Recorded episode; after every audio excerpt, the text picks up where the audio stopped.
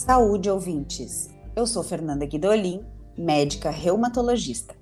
Bem-vindos a mais um episódio do Reumatologando.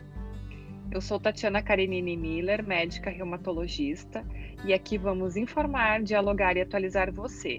Fique conosco!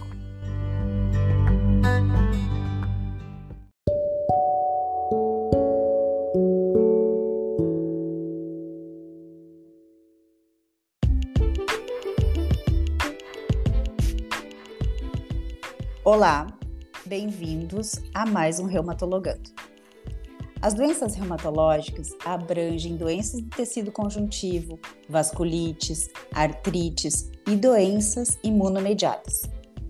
Embora o fígado seja um órgão com uma tolerância imunológica importante, ele pode também ser alvo de doenças autoimunes. Só que a relação entre doenças reumatológicas e o fígado é bastante complexa e não totalmente compreendida. Existe ainda uma sobreposição significativa entre doenças reumatológicas imunomediadas e as doenças hepáticas autoimunes. Mas as doenças reumatológicas que não têm envolvimento do sistema imunológico podem ainda afetar o fígado, podem também afetar o fígado. Uma variedade de medicamentos usados para tratar essas doenças reumáticas também podem trazer toxicidade hepática. Isso mesmo, Fernanda.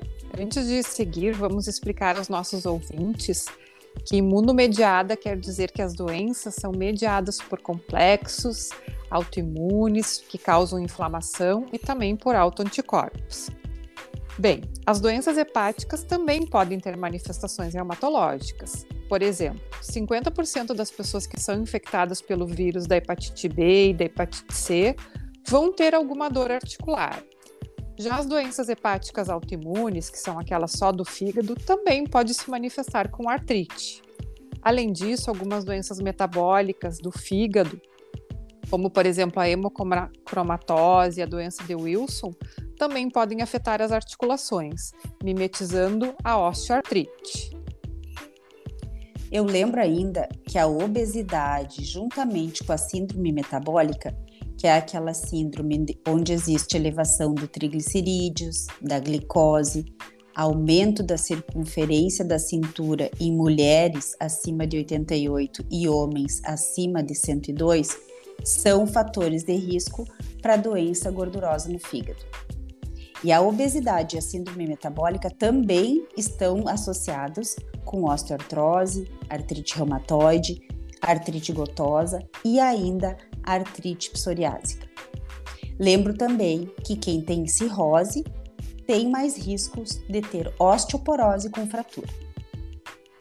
A maioria dos medicamentos que são utilizados para o tratamento das doenças reumáticas podem elevar as enzimas do fígado, que são as transaminases, a, TGO e a TGP.